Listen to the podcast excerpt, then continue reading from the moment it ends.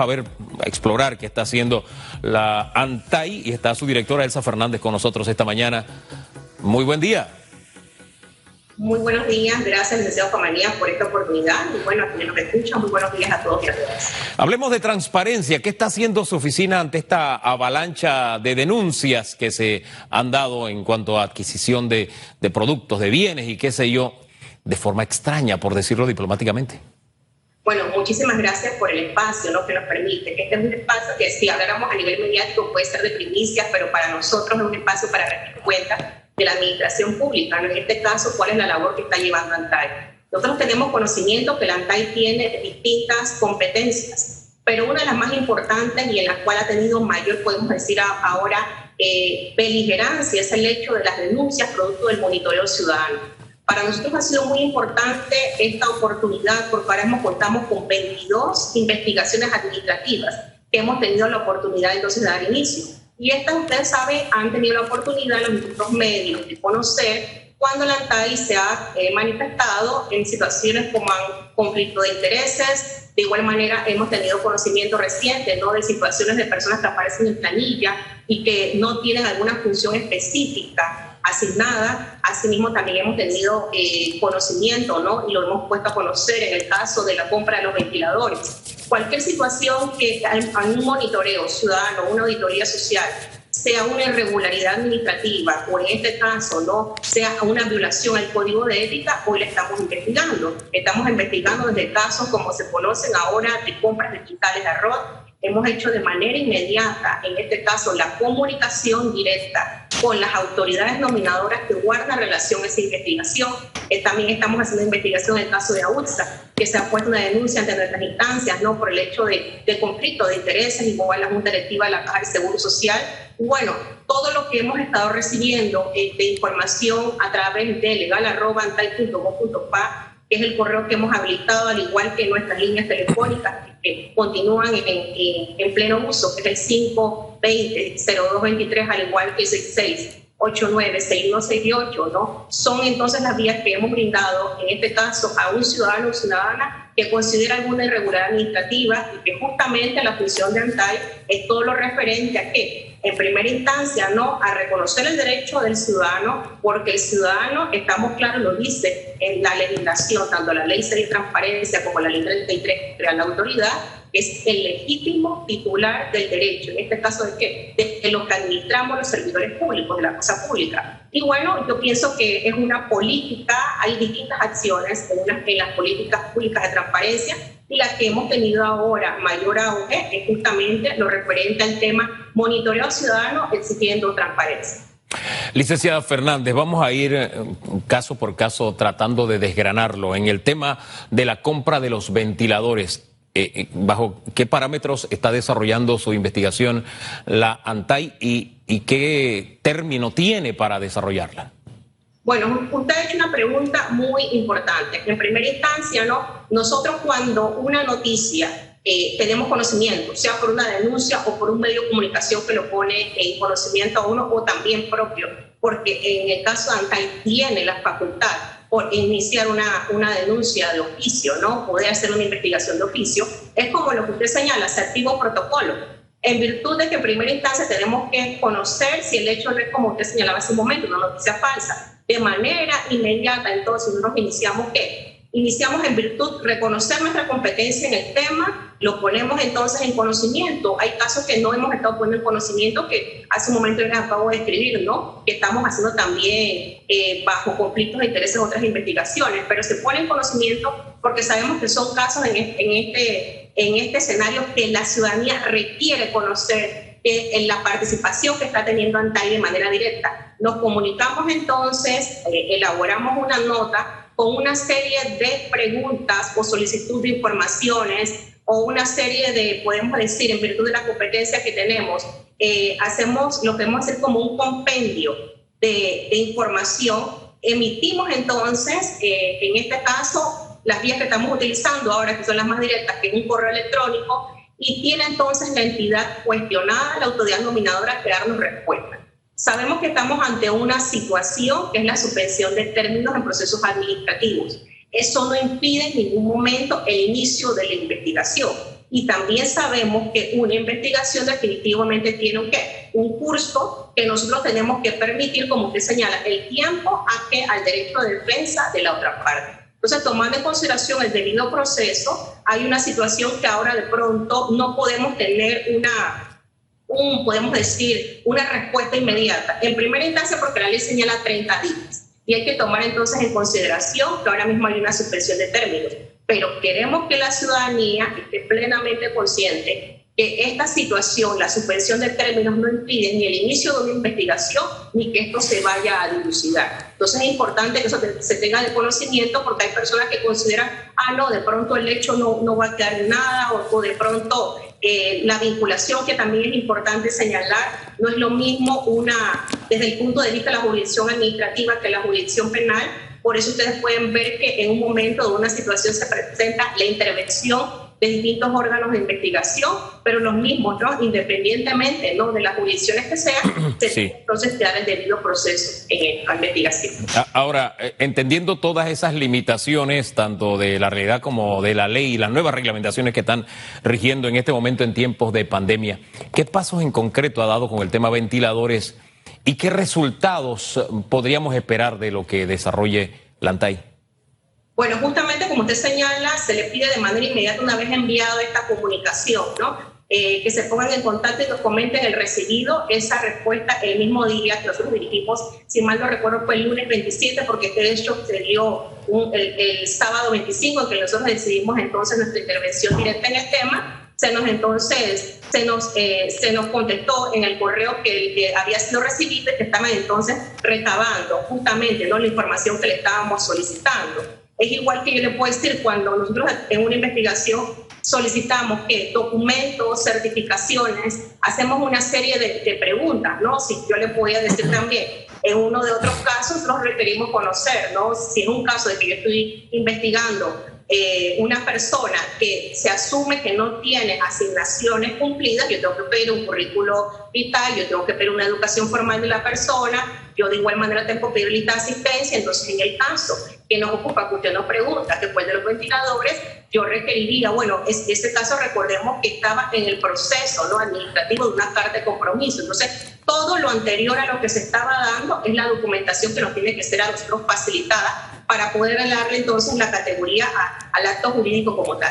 Bien, entonces, interpreto, tanto de ventiladores como de los nombramientos extraños, por decirlo de una forma diplomática, de esos casos ustedes están acopiando la documentación que le envíen. Eso es lo que le entiendo. ¿Qué pasos adicionales van a dar y qué sanción, si es que el término cabe, estaría en sus manos? ¿Qué acción vendría después? Claro, aquí es importante, ¿no? Las competencias están definidas en la ley 33. En virtud de esto, como yo le señalé a usted, una vez tengamos los documentos, nosotros hacemos nuevamente entonces emitir un criterio. Este criterio puede ser en primera instancia que a nivel administrativo ¿no? nosotros podemos imponer una sanción o de igual manera la ley nos señala que si vemos que el acto es de corrupción como tal, es decir, que si es competencia en este caso de otra autoridad, que lo remitimos de manera inmediata al Ministerio Público. Ajá, serviría entonces eh, como fundamento para acciones del Ministerio Público. Si no es así, ¿qué sanción estaría en sus manos aplicar? ¿Perdone? Si no es, eh, ¿qué, sanción estaría en sus manos aplicar si es que no encuentra suficientes elementos como para tramitarlo al Ministerio Público? ¿Qué sanción ah, podría aplicar usted? Claro, nosotros tenemos en atención al caso. Hay sanciones que señala la ley 33 que puede ser, si yo considero uno, yo puedo multar a una persona. Si es una solicitud, póngase acceso a la información, tengo que exigir de manera inmediata el cumplimiento de lo que está solicitando eh, un ciudadano o una ciudadana. También otra sanción puede ser el cumplimiento, eh, una sanción pecuniaria. Y otra puede ser, si hablamos de casos que guardan más que todo relación con, con asignaciones que no, hay, que no se está dando el cumplimiento como tal, aquí podemos nosotros promover, solicitar a la autoridad nominadora que destituya a la persona. Entonces, todas estas sanciones están contempladas en la ley 33. En el tema de eso, de los nombramientos, solo aplica la remoción. La persona que no tiene los cargos, ni, perdón, ni, las funciones, ni los créditos para ocupar ese cargo, ¿no tendría que devolver todo lo que cobró durante estos meses? Sí, usted está diciendo algo muy importante, ¿no? De un solo caso, de un solo hecho, pueden definitivamente existir distintas sanciones en atención a la jurisdicción que se dé. Nosotros manejamos la, jurisdicción administrativa, la cual le comete cuáles eran las sanciones. También está la jurisdicción penal, que tiene otra serie de, de sanciones, ¿no? Porque recordemos que en este caso estamos hablando de los fondos públicos. Y nosotros, definitivo, ¿no? En esta materia somos fiscalizadores de, que no se den sobrecostos, de que las licitaciones, en este caso, y las contrataciones públicas, se den atención ¿no? a lo normado, a la ley, porque hay un régimen jurídico de contrataciones públicas y definitivo de cualquier acto que veamos de corrupción, tener que notificarlo, porque recordemos que esto también puede ser bajo la vía penal, como le he señalado. Así que justamente también puede de igual manera entrar otra serie de jurisdicciones, ¿no? ¿Cuántos casos de nombramientos extraños, y sigue utilizando la palabra diplomática, eh, está investigando, están bajo la lupa de Antay? Bueno, de estos 22 casos puedo decirle que 14 ahora mismo están siendo investigados porque han sido denuncias en este caso que se nos han presentado. Ahí tenemos entonces que nosotros proceder, ya hemos analizado eh, las planillas, de igual manera les puedo comentar, ¿no? Dirigimos las preguntas respectivas para que la autoridad nominadora nos conteste específicamente en lo, lo que requerimos para conocer de la educación formal de la persona y de igual manera necesitamos conocer si el cargo que está ejerciendo o requiere educación formal o en este caso, de igual manera, requiere que una experiencia previa para ocuparlo. Porque son situaciones que administrativas, mediante un manual, en este caso de ocupacionales, así lo definen. Ahora, en el tema transparencia hubo un, um, ah, digamos, un paso que dio el Ministerio de la Presidencia, o más bien, la Comisión de Compras que tenía el Ministerio de la Presidencia, lo anunció el viceministro de la Presidencia, y es que eh, todas las compras se iban a oficializar o se iban a colgar en la página de Panamá Compra. ¿Usted le ha dado seguimiento a ese tema? ¿Se ha cumplido o no? Mm, qué bueno que usted hace esa pregunta, porque es importante señalar que de manera inmediata que se dio la situación con relación a que se declara el estado de emergencia, ANTAI toma la iniciativa, ¿no? Y ustedes lo podrán observar si entran a la página web de nosotros, antai.gov.pa. La ANTAI en primera instancia, mediante un Excel básico, porque eso fue eh, licenciado Pamaría, mediante un Excel, nosotros que hacíamos, nuestros auditores, estaban que la información que justamente se estaba dando con relación a un tema de compras de cualquiera de las instituciones involucradas. ¿Por qué hablo de involucradas? Porque sabemos que ahora mismo está todo concentrado en la presidencia y que hay instituciones, en este caso, póngase que tienen mayor beligerancia por la labor que están realizando, Ministerio de Salud, Ministerio de Seguridad, Ministerio de Gobierno, que, que tienen ahora mismo, están logrando mayor desarrollo en ese aspecto. ¿Qué se está haciendo? Nuestros auditores tomaban la información y la subían a la plataforma. Es importante señalar, y ahí se consta en la página web, que esa matriz no iba a contener toda la información de las compras, porque la misma ley de contrataciones públicas determina que culminado el periodo del estado de emergencia, es todas las entidades involucradas en el tema de compras requieren entonces subir todo eso por completo a la página web. Entonces, lo que nosotros ahora mismo estamos brindando es un Excel básico porque consideramos de pronto que el, portal de Panamá Compras, ¿no? Eh, si todo el mundo no tenía la misma experiencia en, en el manejo del mismo, más rápido iban a tener la información, en este caso con con el Excel básico pues, que, que presentarán TAE. Y también quisiera comentar de que para poder más que todo este tipo de investigaciones reforzarlas, nosotros nos estamos apoyando mucho en los pilares de gobierno abierto. Los pilares de gobierno abierto guardan de la transparencia, la rendición de cuentas, en este caso el acceso a la información y el apoyo en las tecnologías para garantizar esta transparencia. Y hemos estado entonces en este tiempo, asimismo, no solamente viendo la parte de las denuncias, hemos estado eh, viendo lo referente a capacitaciones para que nuestros oficiales de información, es decir, los enlaces nuestros en cada una de las instituciones, ¿no? que son los garantes en este caso de la transparencia, ellos están capacitándose y hemos tenido live ¿con qué? de temas tan importantes como la transparencia ante el COVID-19, la integridad en las compras ¿no? que se hagan en el tiempo del COVID-19 y por cooperación internacional de manera gratuita, eh, eh, te lo quiero compartir, licenciado Famanía, nosotros hemos estado eh, beligerantemente consiguiendo en primera instancia apoyados de gobierno abierto y de nuestro homólogo en México, que es el INAI, hemos conseguido una plataforma para contrataciones abiertas. Y esto lo vamos entonces a poner en manos de las distintas entidades del Estado, de forma tal entonces que situaciones como ahora mismo que están siendo eh, posiblemente cuestionadas o que se han visto cuestionadas, tengan entonces cuenta con una plataforma que permita una mayor transparentación del contrato como tal. Sí, porque un Excel básico no está como muy acorde a las exigencias de la ciudadanía en este momento. Hay que dar un paso más allá. Se nos está acabando el tiempo y solo quiero cerrarle con esto. ¿Cuál es la institución de gobierno que ha recibido mayores o mayor número de denuncias por supuesta falta de transparencia? Bueno, aquí les tengo que ser honesta, ¿no? en atención a las 22 denuncias, aquí la, verdad, podría decirles que hay distintas instituciones involucradas, ¿no? Yo les comenté hace un momento, nosotros tenemos investigaciones desde que va eh, del Ministerio de la Presidencia, de igual tenemos investigaciones ¿no? de la Asamblea Nacional, también tenemos investigaciones, como le señalé, el IMA, eh, AULSA, de por decir, ¿no? en, compendio, ¿no? tengo también de AMPIME, tengo de CERTV, ¿no? O sea, es un compendio que yo les pueda decir de estas 22, ¿no? Eh, investigaciones que estamos haciendo cada una con su caso específico, ¿no? Pero es importante, ¿no? Y como te decía, esto ha sido gracias al monitoreo ciudadano, a la participación ciudadana, la cual validamos y que en definitivo como como para mí es importante también comentarte, ¿no? Estamos tratando entonces de conseguir plataformas eh, a través de la cooperación internacional para que esta visibilización de la información a través de los datos abiertos que tiene que liberar en este caso cada una de las instituciones sea de mayor eficiencia y efectividad para cada ciudadano y ciudadana de este país. Se lo pregunto de otra manera, ¿no es el Ministerio de la Presidencia o es el Ministerio de la Presidencia el más señalado por las denuncias?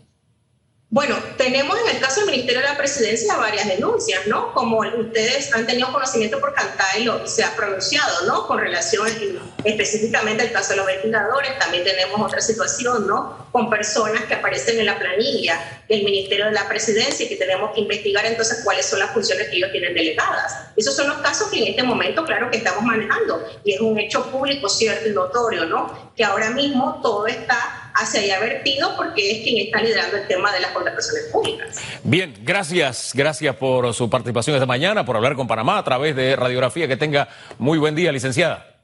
Vamos al análisis político. Juan Macay nos acompaña. Juan, muy buen día. Buenos días, Hugo. ¿Cómo estás? ¿Cómo te va? ya usted ve, ya usted ve, trabajando duro. Y pues a un año de las elecciones, ¿cómo, cómo nos pinta el mapa político Juan Macay en este momento? Bueno, unas elecciones, el resultado de elecciones eh, esperados, eh, un año totalmente inesperado. Nadie yo creo que se esperaba ni en política, económica, ni socialmente lo que está pasando. Eh, yo pienso que culpar a los gobiernos anteriores de lo que ha pasado no, ya pasó de moda. Hay una realidad, no había plata, igual que pasa todos los años eh, pienso que se tomaron las medidas eh, económicas que se tenían que tomar. Lastimosamente una pandemia que nadie esperaba. Eh, Juan, en este, los gobiernos en el ejercicio normalmente se desgastan, es parte de la naturaleza del ejercicio del poder, pero a 10 meses de estar en la presidencia Laurentino Cortizo, ese proceso de desgaste, ¿cómo lo analiza Juan Macay? Yo creo, nuevamente, cosas que hemos mencionado aquí en Radiografía, Hugo, eh, es una cuestión tan curiosa, pero yo creo que este gobierno eh, se tiene que separar a Laurentino Cortizo como el resto del gobierno. Por alguna razón, eh, Laurentino Cortizo tiene una imagen, tiene una proyección totalmente diferente a la que tiene, por ejemplo, el órgano legislativo. El órgano legislativo, a pesar de que haberse hecho una cantidad de cambios, sigue manteniendo el mismo tipo de apreciación que tiene la eh, ciudadanía.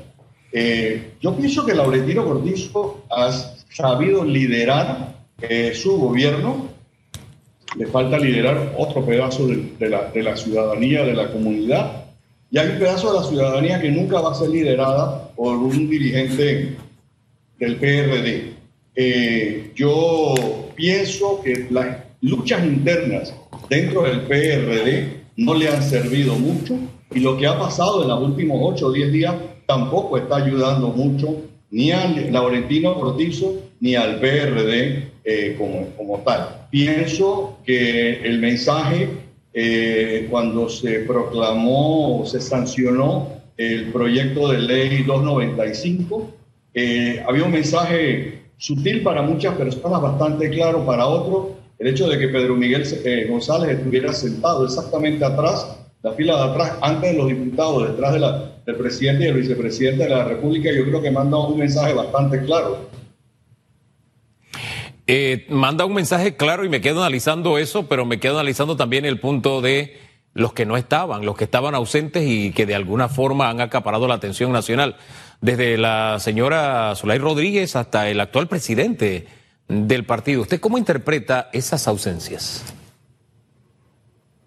Bueno, eh, eh, es, es, difícil, primero porque Zulay Rodríguez había estado previamente, ya había subido un video en su Twitter eh, diciendo que estaba en la presidencia, que estaba, me acuerdo que estaba con una camiseta azul. Sí. La disculpara que había venido así, pero ya venía de trabajar desde su circuito.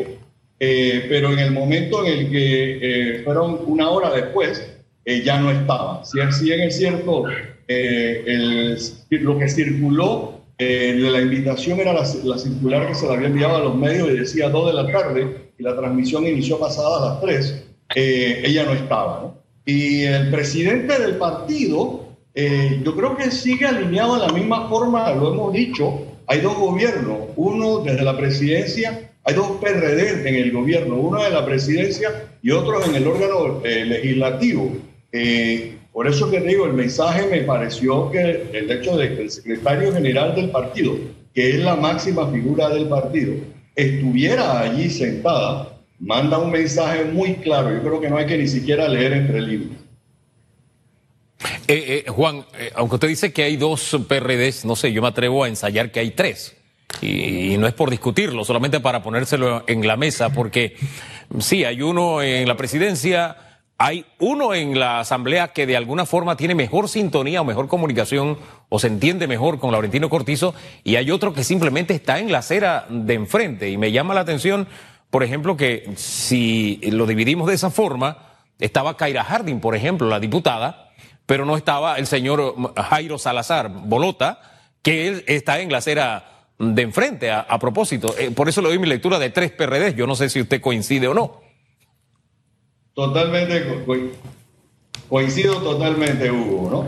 Yo pienso que Jairo Bolota, eh, Zulay Rodríguez, eh, Benicio Robinson están, no han entendido que el PRD fue el que ganó las elecciones eh, y me da la impresión, y puedo estar equivocado, que ellos comulgan más con otros, otros partidos más que con su propio partido, ¿no? Eh, sin pensar que realmente llegaron a esa posición por el empuje de sus propios partidos. Eh, y están en otra acera, pero yo creo que eh, pensé que cuando me dijiste un tercer PRD, porque te la compro, eh, pensé que era otro PRD dentro del mismo órgano ejecutivo, que es lo que pareciera haberse vislumbrado dentro de los últimos 8 o 10 días, ¿no? Eh, explíqueme más esa tesis, por favor, explíqueme más esa tesis. bueno, yo pienso que la ministra de, de, Salud, por ejemplo, está liderando un tremendo equipo. ella es PRD junto con ella eh, la ministra del MIDE, Marcova Concepción. Pienso que en su momento determinado la ministra de Educación, eh, doña Maruja, eh, mandó un mensaje que a mi juicio, desde mi perspectiva, había sido acordado. Tal fue la pelonera que le dieron que tuvo que salir al día siguiente con una cara no muy contenta a echar para atrás, pero alineada dentro del grupo del PRD que está tratando de hacer cosas por el país. Eh, yo pienso que el esfuerzo que se ha hecho dentro de ese grupo del PRD es muy grande. Pareciera que hay otros grupos que no están interesados en eso, sino hay otro tipo de, de, movimiento y ahí es donde entra parte de lo que conversaste en la entrevista anterior. Eh, si no hay transparencia, Hugo, van a dejar espacio para la duda. Ese es el, el pedazo que le está haciendo daño hoy al gobierno que está liderado por eh, Laurentino Cortizo. Ah, ah, yo, yo, no, yo, mira, yo te diría algo, yo me siento cómodo con el liderazgo de Laurentino Cortizo hoy. Eh, no estoy de acuerdo con muchas de las cosas que se han hecho y definitivamente no puedo estar de acuerdo con la falta de transparencia. Yo estoy convencido de que debería haber una plataforma en la que cualquier panameño sepa qué es lo que se ha licitado quién se la ganó y por cuánto. Eh, que cada uno saque sus propias conclusiones y haga las investigaciones que tiene que hacer. Transparencia, Oiga, eh, eh, en esa línea, sí, ciertamente es la, el ánimo, yo creo que la aspiración de la mayoría de los panameños. le decíamos a la directora de Antay que un Excel básico no ayuda mucho a la imagen del gobierno con ese objetivo, ese propósito que tiene la gran mayoría de los panameños. Yo creo que usted se adelantó un poquito a la siguiente pregunta que le iba a hacer, y es, ¿cuál es el talón de Aquiles en este momento de la administración Cortizo? ¿Cuál es el tema en el que debe concentrarse? porque si no, esa piedra en el zapato le va a llevar un tropiezo. Políticamente hablando, eh, estructurarse, uno, limpiar eh, lo dañino o quienes les están haciendo daño dentro desde adentro. Eh, hay quienes están diciendo que se han estado haciendo alianzas mirando precisamente hacia la otra acera. a mi juicio es algo acertado en este momento, pero es un error a la larga distancia. ¿no? Eh, Flor dijo algo ahorita sobre una persona que sigue sin entender ella cómo llegó a ser presidente. Es, delicado y peligroso hacer algún tipo de acuerdo con ese tipo de personas. Pero yo eh, lo que haría, si yo fuera políticamente hablando el presidente, yo empezaría a buscar la forma de limpiar mi propio gobierno eh, yo sé que se hacen acuerdos políticos, yo sé que se tienen que hacer eh, en la estructura eh, político-partidista que existe, se tienen que hacer algún tipo de nombramientos. Afortunadamente el presidente había designado en cabezas como las tres señoras que acabo de mencionar, personas con mucha capacidad y mucha organización de trabajo. Pero para abajo hay mucha gente bastante que le falta la capacidad el trabajo y la capacidad intelectual que tienen estas personas. Esa, a mi juicio, sería una de las primeras tareas que tiene el presidente de la República. Esa limpieza, usted me está diciendo que se necesita cambio de gabinete a estas alturas, antes de un año. Yo no, yo no creo que de gabinete, pero sí de mandos medios, Hugo. Yo creo que el, el, gabinete, eh, excepto por, por, algunas excepciones, eh, se ha comportado bastante bien. Eh, pienso, y no es nuevo porque lo dije en, radiografía la última vez que estuvo, hay extralimitaciones de parte de la fuerza pública, el Ministerio de la Defensa debe, el Ministerio de Seguridad debe mantenerse dentro de las barreras constitucionales, porque si no van a venir eh, demandas posteriores.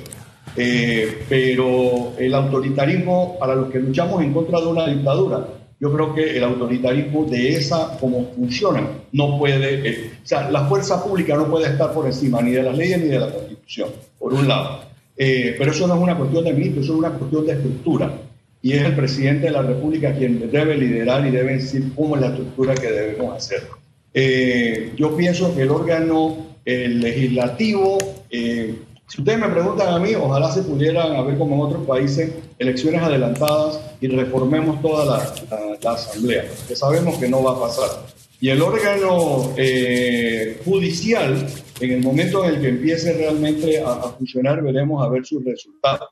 Pero yo pienso que el presidente tiene que mirar hacia adentro de su propia eh, eh, estructura de gobierno, no quizás a nivel ministerio, pero sí el, siguiente nivel para ver qué, cuáles son los cambios y las reformas que se requieren hacer. Hablemos un poco de las fortalezas que tiene Laurentino Cortizo, a un año de haber sido electo, a 10 años de estar en el poder. Mira, yo creo que eh, Nito despierta pasiones, ¿no? Hay quienes lo aman, quienes no lo, no lo, odian. Eh, hay gente que no le gusta su forma de hablar. Cuando, pero sin embargo, cuando uno se monta en un taxi y empieza a conversar con las personas, eh, el taxista, taxista te dice es que yo me siento identificado con la forma como habla el, el presidente. Quienes conocen a Nito Cortizo saben que ha hablado así toda la vida. Él no, no, él no ha cambiado porque está en la presidencia. No se sienta en el taburete que había prometido sentarse, pero él es así. Él habla así franco. Pienso que se le pasa la mano de vez en cuando, eh, pero hay mucha gente que le gusta eso. Eh, yo lo que pienso es que el presidente eh, a veces tiene que estar claro de cuál es la audiencia que él tiene enfrente. eh, no he estado sentado en la presidencia con el presidente para saber cómo se maneja allí, eh, pero yo pienso que él está mandando su mensaje. Yo pienso que el, la presentación que hizo en la sanción de la ley, el veto de parcial de la otra, mostró una, mandó un mensaje de liderazgo y mandó el mensaje ese que a la gente no le gusta el día que dijo eh, el que manda es Nito Cortizo. Yo pienso que el mensaje final, él dijo el que está mandando es Nito Cortizo. Oye, al final e, esa es la cereza del pastel con lo que quería cerrar. Tenía un gran frente de batalla política y digamos que los principales adversarios que le tenían una campaña más pasional que racional, y esto es importante en política y comunicación, más pasional que racional con el tema de la moratoria, le tenía un frente de batalla que algunos decíamos, oye, ¿cómo va a salir de esto Nito? El tema de la moratoria. Al final se salió, se salió con este as bajo la manga. Este, ¿Usted cómo analiza esa jugada y qué le ha significado en este momento tan difícil? Eh, ah, quizás a lo mejor a eso, y no fui lo suficientemente claro, me referí cuando dije eh, hubo que hacer negociaciones. Eh, y en las negociaciones que hizo, tuvieron que ceder en ciertas cosas. Eh, y tuvieron que negociar con la otra acera en ciertas cosas. afortunado, ganador, creo que ganó el país. ¿Se pueden hacer mejores las cosas? Sí, si hubieran podido hacer mucho mejor las cosas yo pienso que el país necesitaba de un poquito más, pero cuando uno va a negociar uno no siempre puede ganar.